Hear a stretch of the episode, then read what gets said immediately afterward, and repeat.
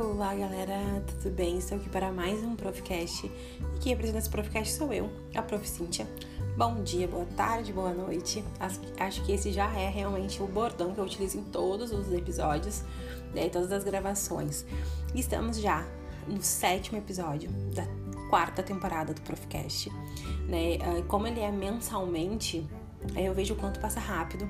Eu comentei no episódio anterior que maio é o mês que eu gosto muito porque é o meu mês, o mês do meu aniversário.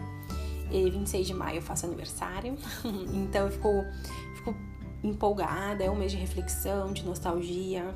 Né? É um mês também importante porque vai ser um mês assim de, de muitas datas importantes, né? Uma delas eu não vou comentar ainda, vamos esperar se concretizar para ver se vai vir realmente uma nova fase. Aí em junho eu, eu falo para vocês. Uh, mas, né, o meu aniversário, tem o Dia das Mães, que é uma data que eu, eu vejo como muito especial. Tem uh, o Dia do Trabalhador, que todos somos trabalhadores, então é um dia que a gente tem que pensar parabéns para nós. a gente vai correndo atrás do nosso ganha-pão. E também, amanhã eu faço 10 anos de relacionamento com meu marido, né? Desde lá do início do namoro. Então também é uma data para se comemorar. Então é um mês de várias datas para comemorar. E se Deus quiser, vai vir muitas coisas legais nesse mês. Então é um mês que eu gosto muito, porque é o meu mês, é o meu de aniversário, que mesmo ficando mais velha, eu amo comemorar. Porque é o momento da gente agradecer pelo que foi, né, pelos anos vividos e sempre se renovar porque estavam chegando, né? O ano novo é final de um ano para o outro, mas eu acredito que também quando a gente faz aniversário é uma renovação também. E realmente o ano tá voando, né? Como eu faço mensalmente, eu percebo quanto isso, e eu falo isso para vocês, porque realmente é uma coisa que eu paro pra pensar. Tá na hora de gravar o Profcast, o quanto passa rápido. E a gente fala, ah, tal mês eu tenho uma viagem para julho, eu penso, meu Deus, lá em julho, daqui a pouquinho tá julho, já aconteceu a viagem. Mas é isso, né? Faz parte.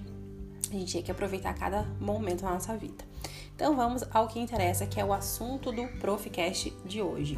O episódio de hoje eu vou falar sobre comparação entre filhos ou alunos. É um tema que desde 2020 que eu trabalho com as aulas particulares e também na minha vivência antes disso, eu percebi que acontecia muito.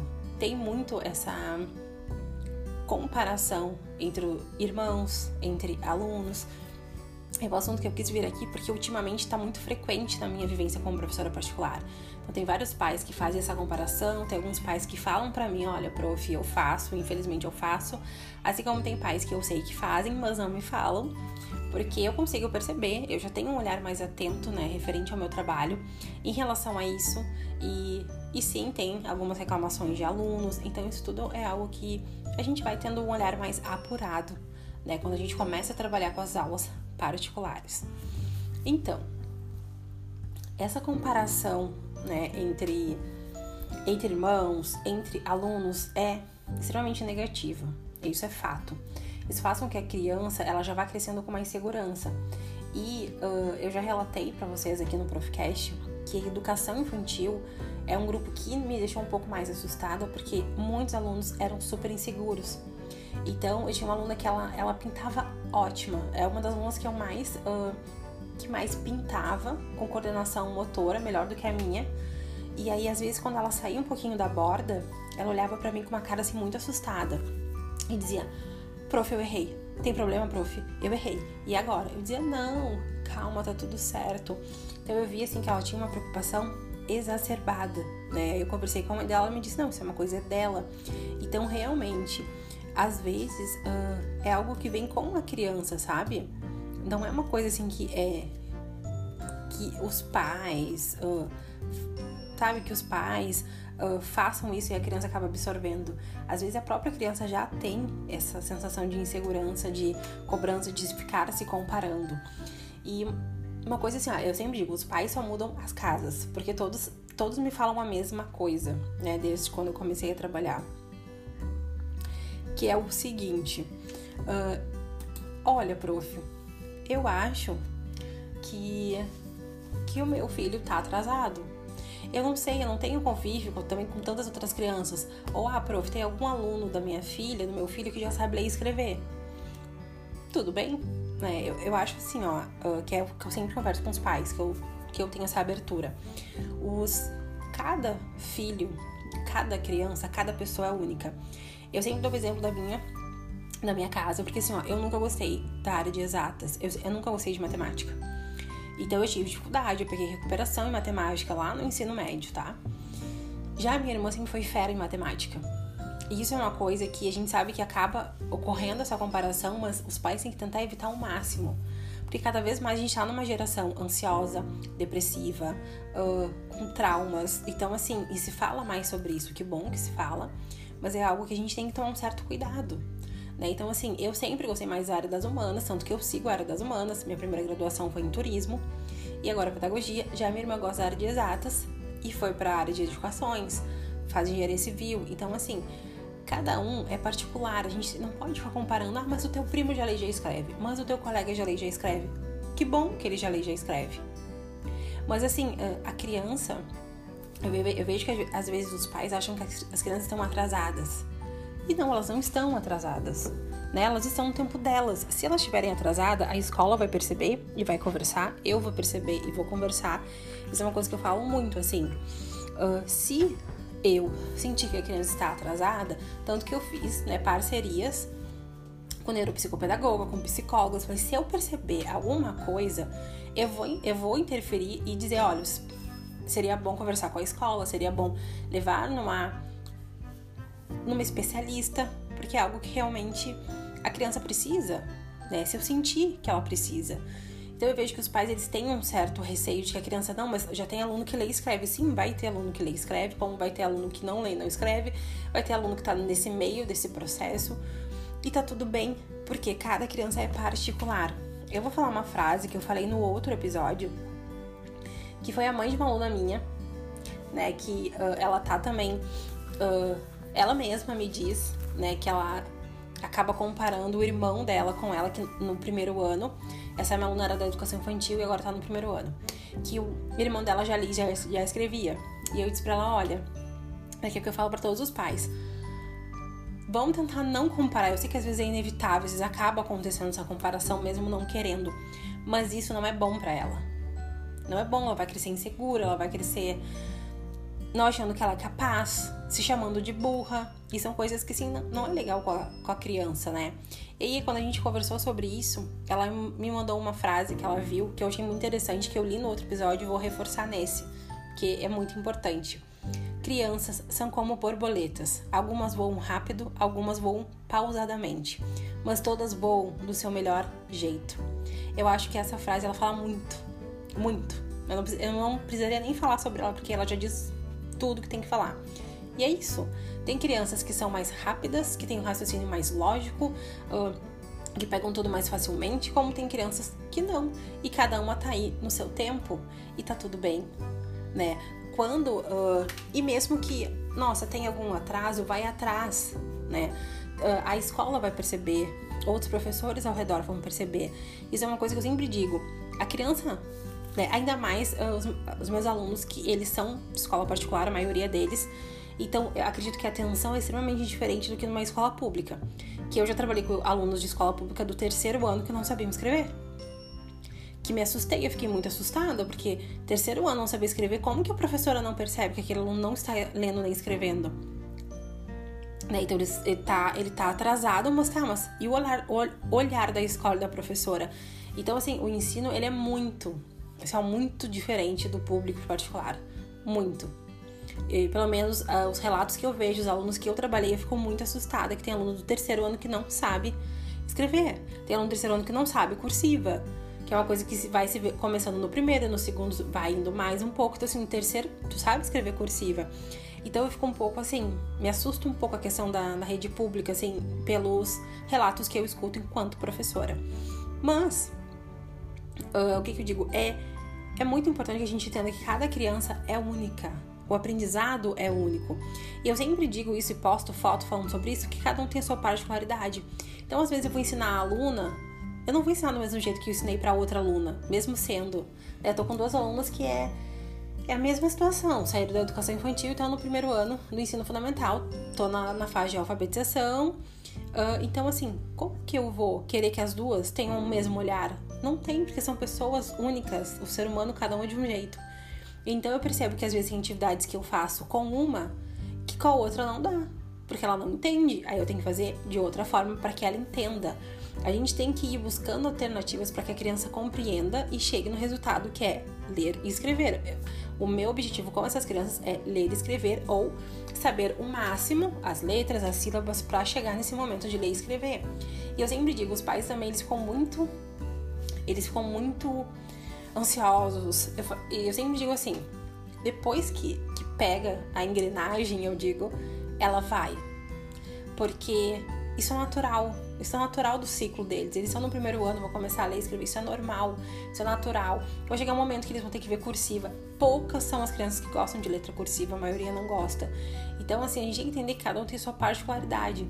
E eu sei de algumas famílias que já me relataram que fazem comparação com primos, com irmãos, né? Quando os pais não conversam comigo diretamente, tem alguns pais que falam: não, realmente eu comparo. E eu que digo, eu entendo, porque acaba sendo inevitável, mas vamos tentar não fazer isso. Porque eu já trabalhei com alunos que se chamaram de burros, alunos que eu soube depois que a que a mãe sempre elogiava a filha e não o filho, que era o meu aluno na época. Então, assim, isso não é legal, né, gente? Isso não é legal porque a criança cresce com aquilo e eu ficava. Porque eu sempre digo: ninguém é burro, a gente tá aprendendo.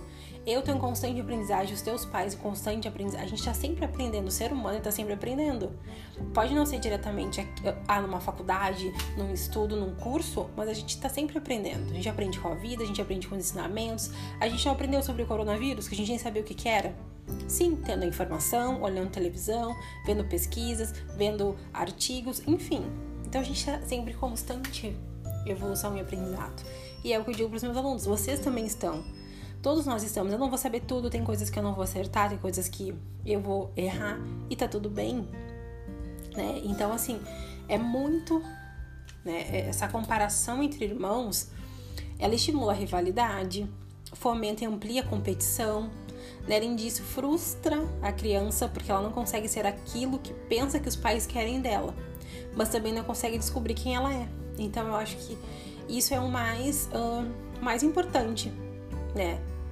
Eu acho que essa, esse parágrafo que eu falei para vocês é o mais importante, porque vai criar aquele universo de competição. Não, mas você vai conseguir, porque o irmão conseguiu. E para mim ainda mais complicado é a questão da frustração né? Dela tentar querer superar a expectativa que os pais têm sobre ela e que às vezes nem ela sabe. Eu tenho, tive uma colega que era muito assim, ela era bem competitiva, ficava perguntando que nota tu tirou, que nota tu tirou, que nota tu tirou. E dizia, ah, meu Deus, mas que tu quer saber que nota eu tirei, que, que vai mudar para ela a nota que eu tirei. E eu soube que a família dela era muito assim, que os irmãos tiravam só notas ótimas e tudo mais. E aí eu entendi por que, que ela era assim, porque ela se cobrava. Então eu digo, às vezes os pais fazem uma comparação, mas não tem aquela cobrança, só que aí gera cobrança nas crianças. Né? E quando eu falo comparação de N questões, uh, já aconteceu também de aluno meu falar para mim, prof, os meus pais uh, super elogiam meu irmão ou irmã e não me elogiam. E aí, claro que eu converso. Uh, no começo do meu trabalho, eu, eu era mais travada, eu tinha medo sabe? Eu dizia assim, tá, mas eu não sou mãe, como é que eu vou falar isso pra uma mãe? Até que eu entendi que eu sou professora. Eu não tô. Meu papel não é um papel de mãe, é um papel de professora. eu demorei um pouco para entender isso, assim, eu tinha muita. Eu tinha uma certa aversão de sentar e conversar com os pais e falar: olha, me disseram isso, isso e isso. Ou eu tô sentindo isso, isso e isso do teu filho. Por quê? A gente sabe que alguns pais não te dão abertura. Alguns pais vão dizer, não, mas só um pouquinho, tu, tu é professora, tô, tô, te pagando pra te vir aqui. Mas o meu trabalho é muito mais do que isso. Embora eu, né, ele tenha uma importância que eu vejo muito grande, porque é questão de estudo. Quando eu trabalho com alfabetização, eu me sinto extremamente responsável pelo que eu tô fazendo, porque é, é uma fase da vida que, que vai durar para a vida toda, que é ler e escrever, né? É algo muito importante. Então eu trabalho com, uma, com um quesito muito importante, que é a alfabetização. E eu me sinto realmente muito feliz por isso. É uma responsabilidade imensa, uh, né? Mas uh, faz parte do meu trabalho. Assim como um médico tem uma responsabilidade imensa numa cirurgia, eu tenho com os meus pequenos de alfabetizar que é algo que eu amo. Eu fiz até uma enquete no meu Instagram, arroba reforço claro, Cintia Curvelo, perguntar o que eu gostava mais. E aí a maioria respondeu que seria alfabetizado, porque realmente é algo que eu fico muito feliz quando eu vejo um aluno já ele, o aluno que estuda não só na minha aula, mas chega para mim e diz, prof, olha o que eu sei fazer. É porque o aluno estudou, porque os pais estimularam, então eu fico muito feliz. Então, assim, uh, né, voltando para a Sara que a gente estava falando, é muito importante porque a gente uh, pense, a gente está elogiando os filhos, os alunos. Eu, eu sempre, quando um aluno meu ele acerta algo, eu sempre elogio. Isso aí, tá muito bom, parabéns. Eu tenho um carimbo que faz com que eles amem o carimbo. E eu digo, o carimbo eu só dou para quem faz atividade. Então eles querem fazer atividade. Então é um recurso, é uma forma de fazer com que eles façam as atividades e queiram fazer. Então, assim, é... acho que o mais importante é não ter comparação. Eu acredito que entre alunos não tenha tanto, posso estar errada. Posso estar errada, porque a vivência da escola, os estágios que eu tive, eu não vi essa comparação dos professores em relação a, alunos, tá? Mas eh, eu acho que acaba tendo um pouquinho mais dos pais. Às vezes do pai, às vezes da mãe, às vezes dos dois. Ah, mas o teu primo já sabe ler, mas teu irmão já sabia ler. Tudo bem. Né? Uh, até uma das minhas alunas falou assim: Ah, mas uh, o meu irmão já sabia fazer isso. E eu não sei. E eu falei: Não é que tu não sabe, tu está aprendendo e tu vai conseguir fazer que nem ele fez. Então, olha como às vezes uma, uma palavra diferente no meio de uma frase faz a diferença para eles. Então, eu sempre uh, sempre falo sobre isso, converso com os pais que me dão abertura para isso. Porque eu sempre digo, qualquer coisa que eu, que eu senti em relação às crianças, eu vou conversar com os pais.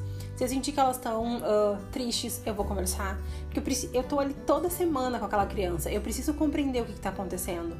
Eu já falei para vocês que uma aluna minha já é. Já entrou na adolescente, adolescência, porque já tem 12 anos, mas estava na pré-adolescência e teve a primeira menstruação dela. E, e ela mudou totalmente o comportamento. Então eu tive que entender o que estava acontecendo. Então o que eu digo, é mais. Uh, eu vou lá, sou a professora, mas eu, eu acabo também levando um pouquinho do meu. do meu lado mais. Não sei que lado seria, porque eu não sou psicóloga, mas eu digo um lado mais. Uh, psicologia, vou botar em bem aspas, tá? para para tentar entender como que os alunos, tá, como que eu posso chegar até esse aluno? Porque às vezes os alunos, a gente sabe que é assim, às vezes os alunos desabafam. Meu marido é advogado e tem cliente que desabafa. Então é, gente sempre brinca, né? Eu super respeito o trabalho dos psicólogos, mas todo mundo tem um pouco de psicólogo, né? A amiga tem um pouco de psicólogo, né? Uh, todo mundo tem um pouquinho de psicólogo na vida, né? Para ouvir as pessoas ou falar alguma coisa. Então, é, tanto que esses profissionais são profissionais seríssimos e importantes cada vez mais, né, para o mundo que a gente está vivendo. Então eu fico pensando, né, a gente tem, tem que ter uma conversa. Eu sou muito aberta para conversar com os pais, mas às vezes uh, nem as crianças percebem essa comparação e elas vão crescendo frustradas. Uh, comparando, e cada um tem o seu momento. É a mesma coisa da criança que tem 3 anos que ainda não fala, eu conheço vários casos assim. E às vezes nós tem que ter um empurrãozinho a mais. Daqui a pouco não foi da maneira que foi com a outra criança. Né? Cada uma, cada criança tem sua particularidade, que para mim a palavra é essa palavra. Cada um tem sua particularidade, cada uma vai ter o seu momento, seu desenvolvimento. E às vezes pode ser não na mesma faixa etária que o outro teve, pode ser, mas isso não, olha, isso não não mensura o grau de desenvolvimento, nada disso né? Então, assim, uh, é um assunto que eu vejo como muito pertinente de falar aqui, porque realmente acaba acontecendo essa comparação. Como eu falei, eu acho que mais entre filhos do que alunos. Eu não comparo os meus alunos. Eu acho que os alunos, cada um é único, cada um tem um jeito. Tem uns que são mais, uh, raciocínio, mais lógico, raciocínio eu explico, já entenderam. Tem uns que têm dificuldade em explicar cinco, seis vezes. E o meu trabalho é esse, né? Então não tem como eu ficar comparando os meus alunos, né? Uh, são coisas diferentes. Eu, eu, o que eu já comparei é a questão da, da vivência de uma rede pública e rede particular. Mas aí é uma situação diferente. Né? No trabalho voluntário que eu fazia, eu via que realmente era uma discrepância imensa da qualidade de ensino, do que as crianças sabiam, para quem uh, era da, de escola particular, com uma outra vivência, com uma qualidade de vida melhor. Uh, mas nunca comparei em relação ao aprendizado, porque cada um é cada um, cada criança é única e particular. Né? Então eu fiz esse episódio, né? Para que a gente possa refletir sobre esse assunto. Né? Eu acho que é importante não ter essa comparação. A criança nasce frustrada, nasce. Uh, nasce eu pensei em bebê. A criança ela cresce frustrada, ela cresce uh, tendo essa rivalidade ou, ou, ou ficando ali olhando para os colegas pensando, tá será que não é igual essa colega que eu tive, que nota tu tirou, que nota tu tirou, não importa a nota que eu tirei para ela, né? Então, assim, e, e, nota não mensura nada também. Tu tem que passar na prova. Se tu tirou 10, se tu tirou 7, né, eu, acho que, eu vejo que, que existe muito isso também, né? Essa questão da nota, que nota tu tira. Eu, a minha mãe era muito brava em questão de nota. Se eu tirasse uma nota baixa, meu Deus. E, e eu vejo isso como algo errado. Eu, né? Mas aí é uma visão minha. Porque a criança, ela tem que passar ela não precisa ser sempre o melhor, tem que ser o melhor na sala, o melhor naquilo, o melhor. Ela vai ser o que ela tiver que ser, do jeito que tem que ser. Né? Eu acho que isso é o mais importante. Então, é o que eu quero. É a mensagem que eu quero passar, né? Tente não comparar seus filhos, não comparar os alunos, não comparar primo com primo. Às vezes uma tia compara o primo com primo. Não vamos fazer isso porque a criança cresce insegura, cresce com medos, com traumas e não é legal, né? Então eu vou finalizar de novo com a mesma frase que eu falei para vocês, que a mãe da minha me mandou, para que a gente termine esse podcast dessa forma, vocês ouvindo essa frase e refletindo sobre ela. Obrigada, né, quem ouviu esse episódio. Logo mais estaremos eu falando para vocês que já estamos em junho. Espero trazer essa novidade, essa não é novidade, novidade, mas é um ciclo que vai vir na minha vida diferente, não tão diferente também, mas vocês vão entender quando eu falar em junho, mas por enquanto eu não vou falar nada. Vamos esperar se concretizar, né? Então eu vou terminar esse Profcast. Né? Espero que vocês curtam, me sigam nas redes sociais, arroba reforço escolar Cintia Curvelo. E vou terminar com essa frase para que a gente possa fazer uma reflexão, tá bom? Eu vou deixar meu beijo para vocês e até o próximo. Crianças são como borboletas. Algumas voam rápido, alguma, algumas voam pausadamente, mas todas voam do seu melhor jeito.